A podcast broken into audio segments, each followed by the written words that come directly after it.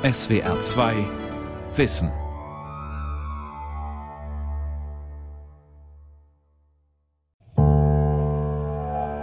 Es gibt viele Aspekte an Krishnamurtis Lehre, die ihn zu einer ganz einzigartigen Persönlichkeit machen im 20. Jahrhundert. Da ist zum Beispiel dieser anti-autoritäre Impuls.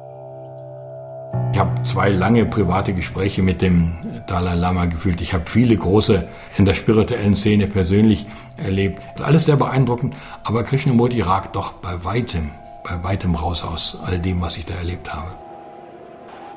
Ich muss an einem Punkt anfangen, wo ich alle Vorkenntnisse, meine eigenen Erfahrungen sogar, außer Kraft gesetzt habe. Diesen Anspruch hat Krishnamurti. Das bringt mich zu dieser Aussage, dass äh, Krishnamurti der bedeutendste Philosoph des 20. Jahrhunderts gewesen ist. Jiddu Krishnamurti. Ein spiritueller Rebell.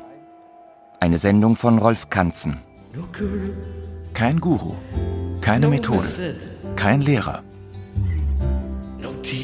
Kein Ziel, keine Sicherheit, kein Gott. Kein Ich, keine Identität, kein Nationalismus.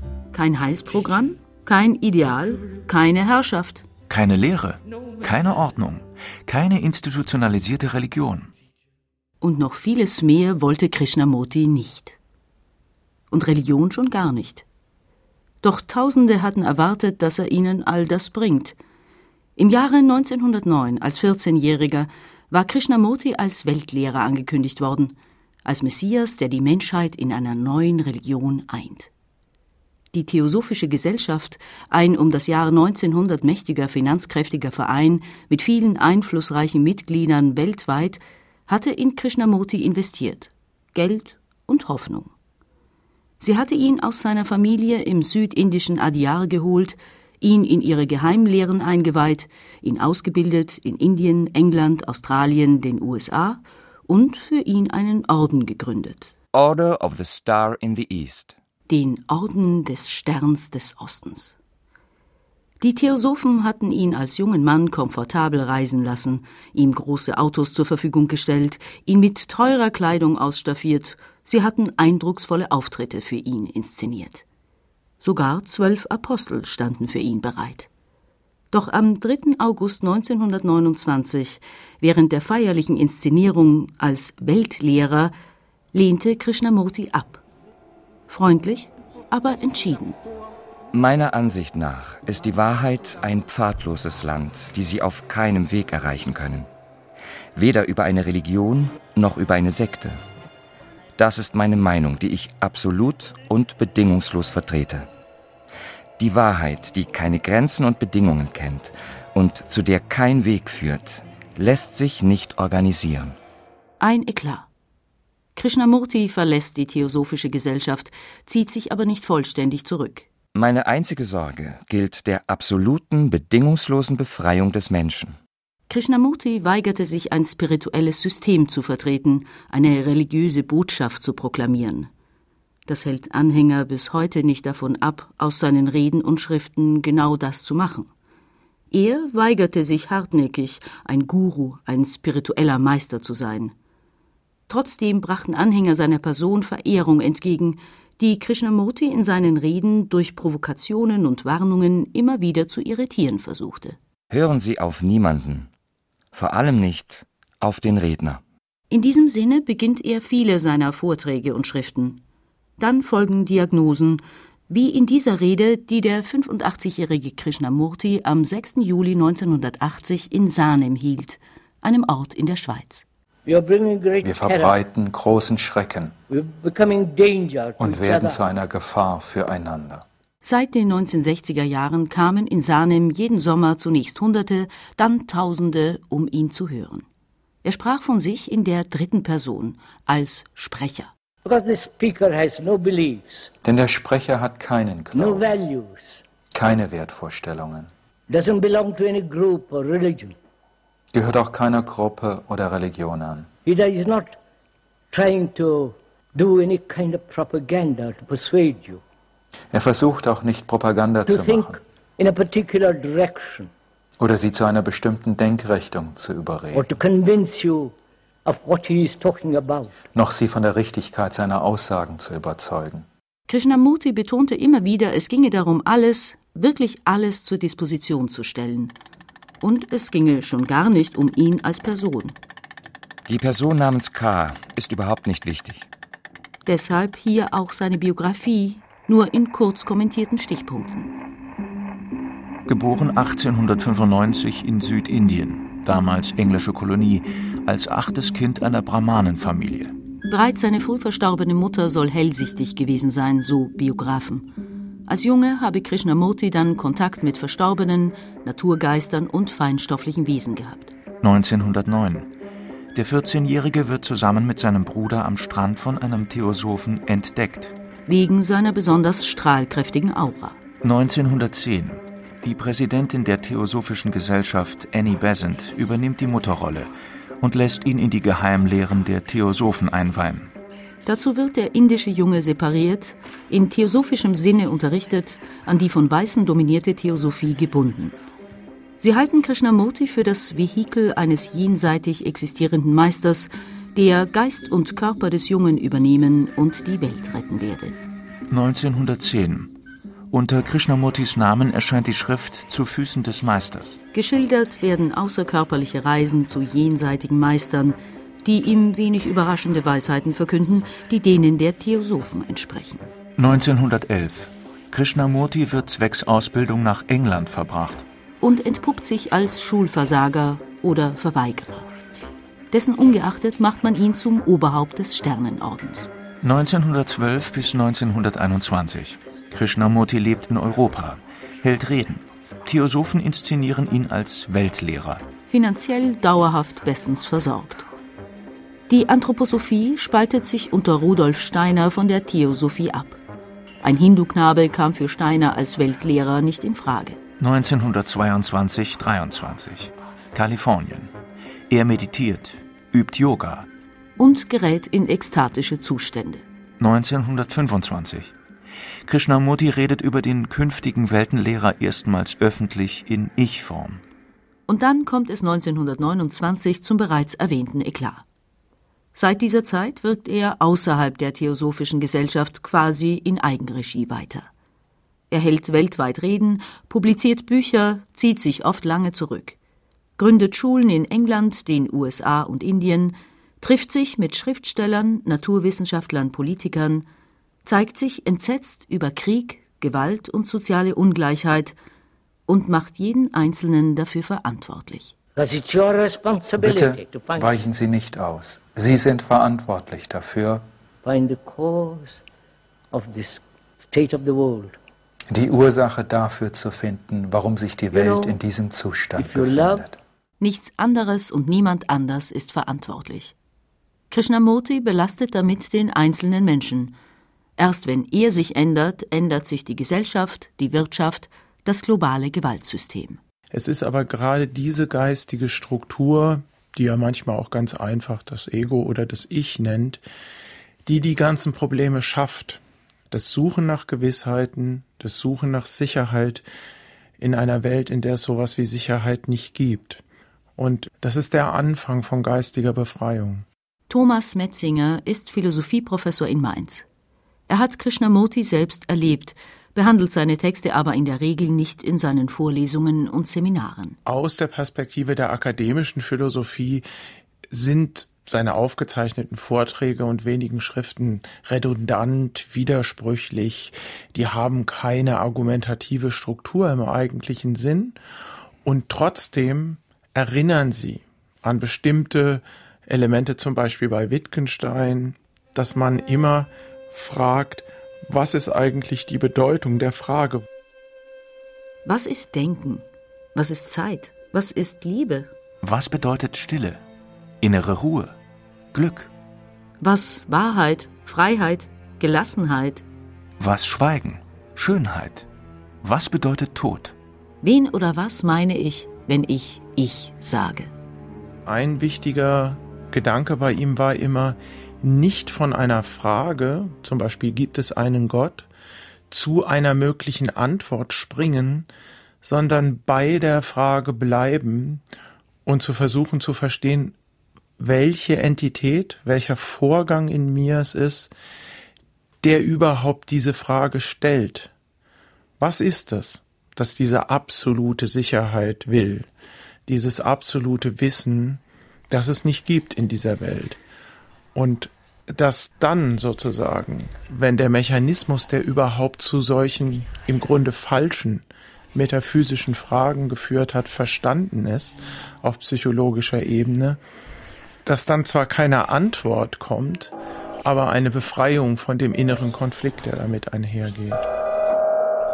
Krishnamurti warnte. Niemand und nichts kann diese Frage beantworten, ob es einen Gott gibt oder eine Wahrheit oder die Realität als sie selbst. Und darum müssen sie sich kennen. Wenn man sich selbst nicht kennt, ist man unreif.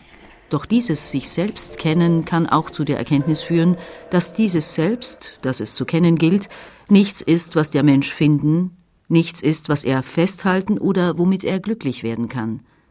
Das zu sich selbst gefundene Selbst, das Ich, die Ich-Identität, ist eine Falle, eine Illusion. Insofern ist Krishnamurtis Lehre wirklich extrem subversiv und in einem guten Sinne subversiv, aber auch für viele Menschen psychologisch schwer zu ertragen. Weil alles das, was sich der Mensch an Wissen, an Erinnerung, an Überzeugungen, an innerer Haltung, an Gefühlen und Erlebnissen angeeignet hat, ihn daran hindert, sich zu öffnen für die Stille des Augenblicks, für das Hier und Jetzt, für das, was letztlich nicht in Worte zu fassen ist. Das Denken ist das Vergangene, weil es aus der Erinnerung kommt. Denken ist äh, in der Vergangenheit weil die Elemente des Denkens immer aus der Vergangenheit stammen. Das sind die Wahrnehmungen, das sind die Sinneseindrücke oder was auch immer, ja. Oder ein anderer Gedanke. Und eine Beschäftigung mit dem Vergangenen ist das Denken. Also die Bewegung ist rückwärts, verbaut uns den Zugang zu der Wirklichkeit und zu der Gegenwart. Vanamali Gunturu verglich in seiner Doktorarbeit die Phänomenologie Husserls mit dem Denken Krishnamurtis. Und er schrieb ein Buch zu Krishnamurtis Leben und Werk. In dieser Philosophie spielt Konditionierung eine bedeutende Rolle. Wir sind alle konditioniert. Das ist äh, die, die Aussage Nummer eins bei Krishnamurti.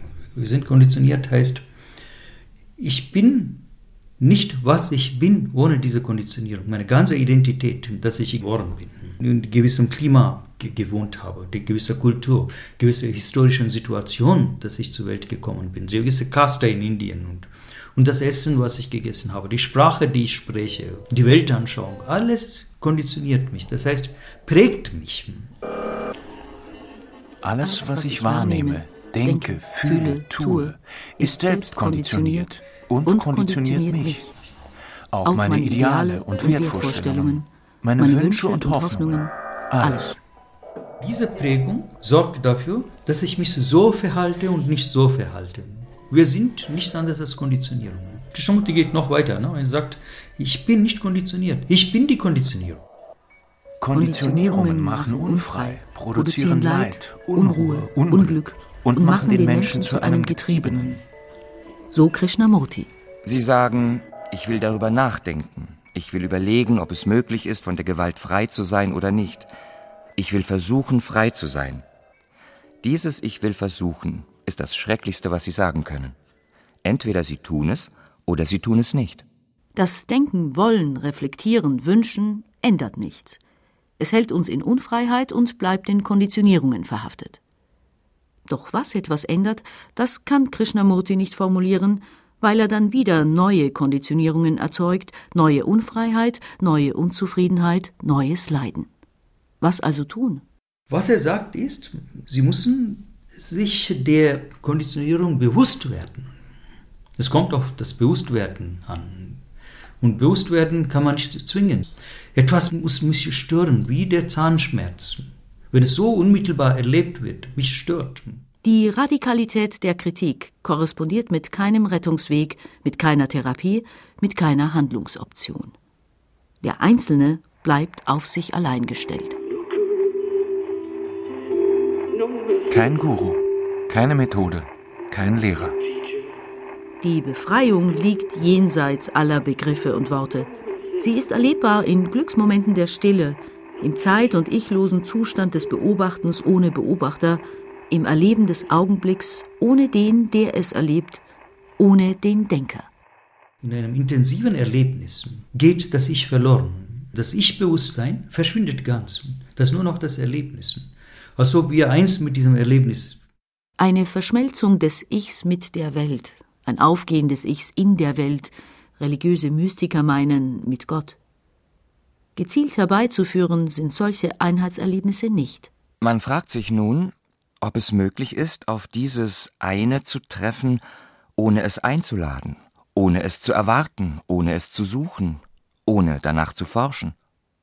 Es von ungefähr zu erleben, wie einen erfrischenden Windhauch, der hereinströmt, wenn Sie das Fenster offen lassen.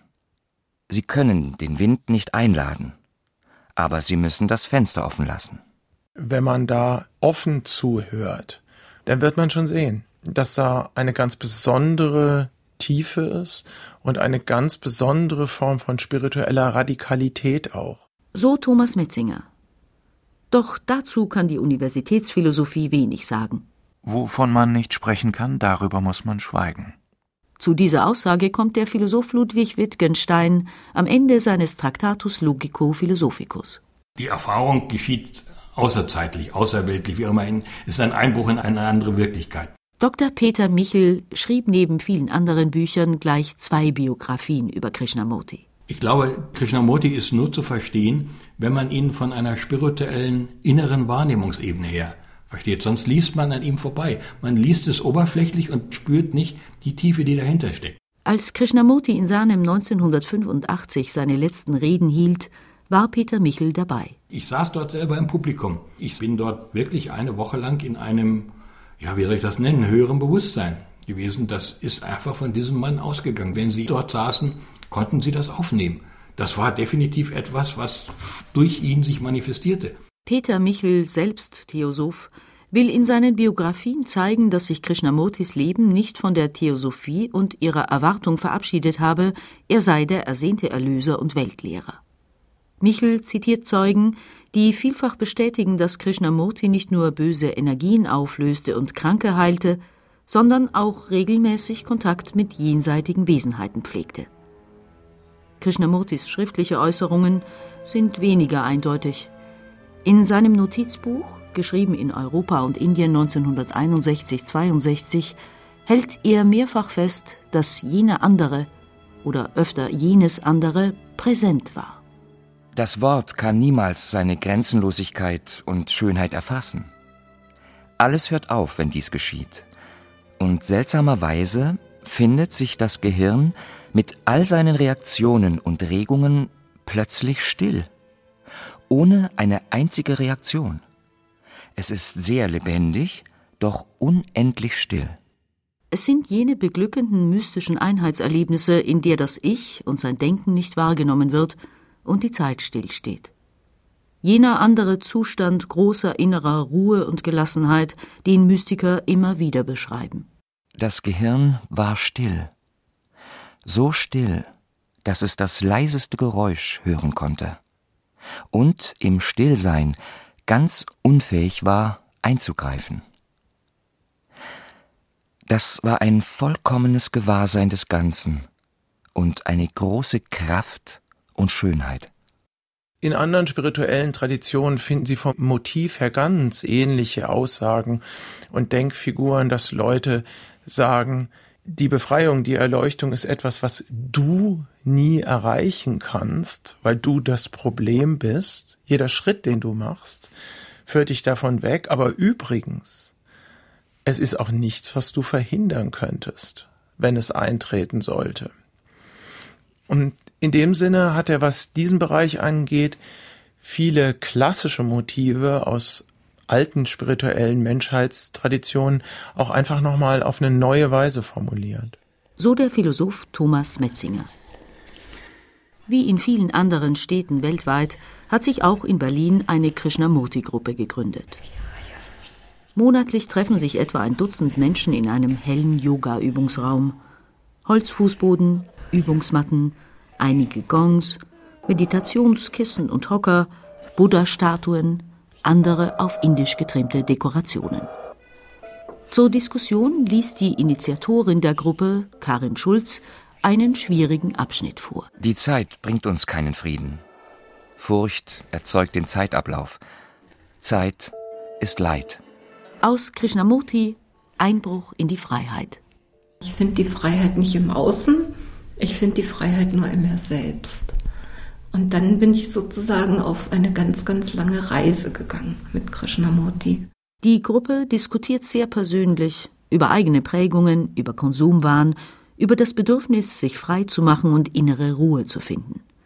Alle kennen die Schriften Krishnamurtis, einige fahren jedes Frühjahr zum Treffen des Krishnamurti-Forums. Mittlerweile ist es so, dass ich unglaublich dankbar bin, dass ich das gefunden habe. Das hat mir auch wirklich mein Leben in dem Sinne verändert, dass ich auch wirklich frei und selbstständig leben kann und möchte das auch weitergeben. Deswegen habe ich auch die Gruppe hier in Berlin gegründet. Das ist mir ganz wichtig. Unsere Religionen, die organisierten Glauben, Dogmen, Rituale, dieser ganze absurde Unsinn, all das spaltet die Menschen. Kriege, Kriegsvorbereitungen, Atombomben. Sie kennen den ganzen Schrecken dieser Welt. Ein Schrecken, der nach Krishnamurti immer wieder neu verursacht wird durch die alten Identifikations- und Sicherheitsbedürfnisse. Diese teilen die Welt in wir und die anderen, in unser Wertesystem und das der anderen, in unsere Religion und die der anderen. Der religiöse Mensch ist etwas ganz anderes als der Mensch, der einen religiösen Glauben hat. Sie können nicht religiös sein und zugleich ein Hindu, ein Moslem, ein Christ, ein Buddhist sein. Religiöse Systeme bleiben etwas Äußerliches, etwas, mit dem sich der Mensch identifiziert, wie Eigentum, Status, Traditionen, Nationalstolz, unhinterfragte Wertvorstellungen und andere Muster und Konditionierungen. Erst wenn es den Menschen gelingt, das zur Disposition zu stellen und andere spirituelle Erfahrungen zu machen, ändert sich das Verhalten und mit dem Verhalten die Welt. Zuerst muss ich mich verwandeln, schreibt Krishnamurti. Manfred Schneider hat es erlebt. Der bald 90-Jährige ist alles andere als ein verträumter Esoteriker, eher nüchtern, von Beruf war er Unternehmer, Kaufmann. Er traf Krishnamurti auf seinen Vorträgen im schweizerischen Sarnem in den 1970er und 80er Jahren. Ich habe 20 Jahre lang die Krishnamurti Foundation in Deutschland vertreten. Das hat er sehr anerkannt, hat mir die Hand geschüttelt und interessanterweise, ich habe ja die rechte Hand im Krieg verloren, er hat mir immer seine linke Hand gegeben, so aufmerksam war er bei der Begrüßung. Ist auch interessant, gell? Manfred Schneider kann auch nachvollziehen, was Krishnamurti als große Stille und innere Ruhe erlebte. Das ist auch meine Quelle der Kraft und dass ich im Alter die Fitness habe, liegt großenteils auf dieser Linie. Zustände, in denen die Begrenztheit des Denkens überwunden ist. Das Denken ist immer fragmentarisch.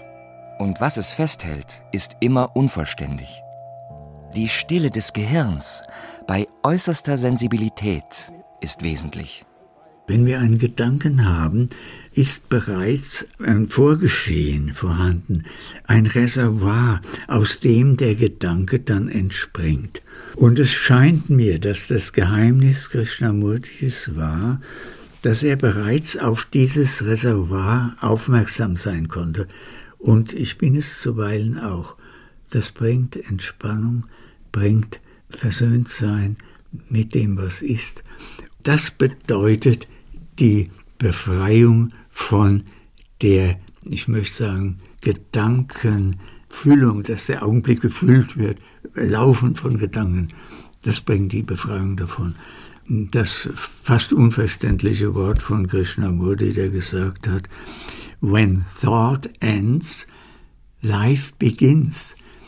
Wenn der Gedanke endet, beginnt das Leben, ist von der Seite nur zu fassen, so sehe ich es. Und das ist eigentlich die große, ich möchte sagen, na, die große Kunst, die große Lebenskunst, die uns Krishnamurti lehrt. No guru, no method,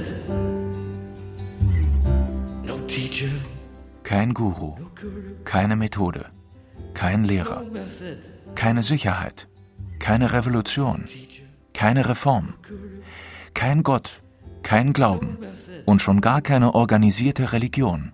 Doch eine gesellschaftsverändernde Bewusstseinsänderung, wie Krishnamurti sie anregt, ist sehr anspruchsvoll.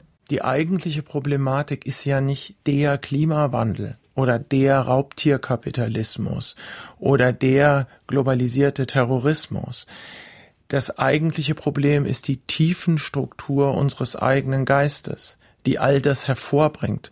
Können wir die Tiefenstruktur unseres eigenen Geistes noch ändern, gegeben all das, was wir sehen, wenn wir intellektuell redlich und informiert mit offenen Augen durch die Welt gehen?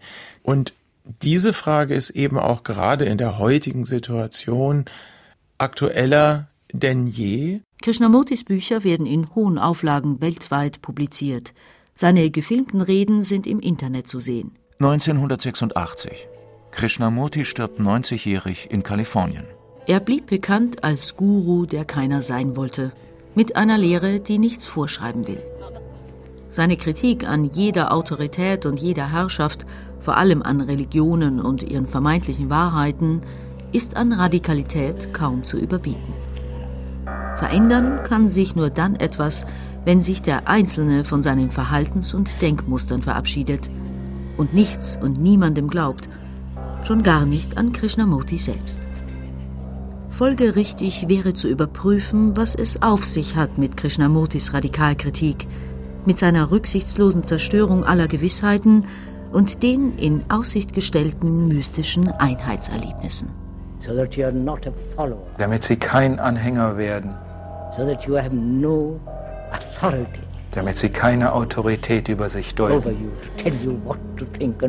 die ihnen sagt, was sie denken oder tun sollen.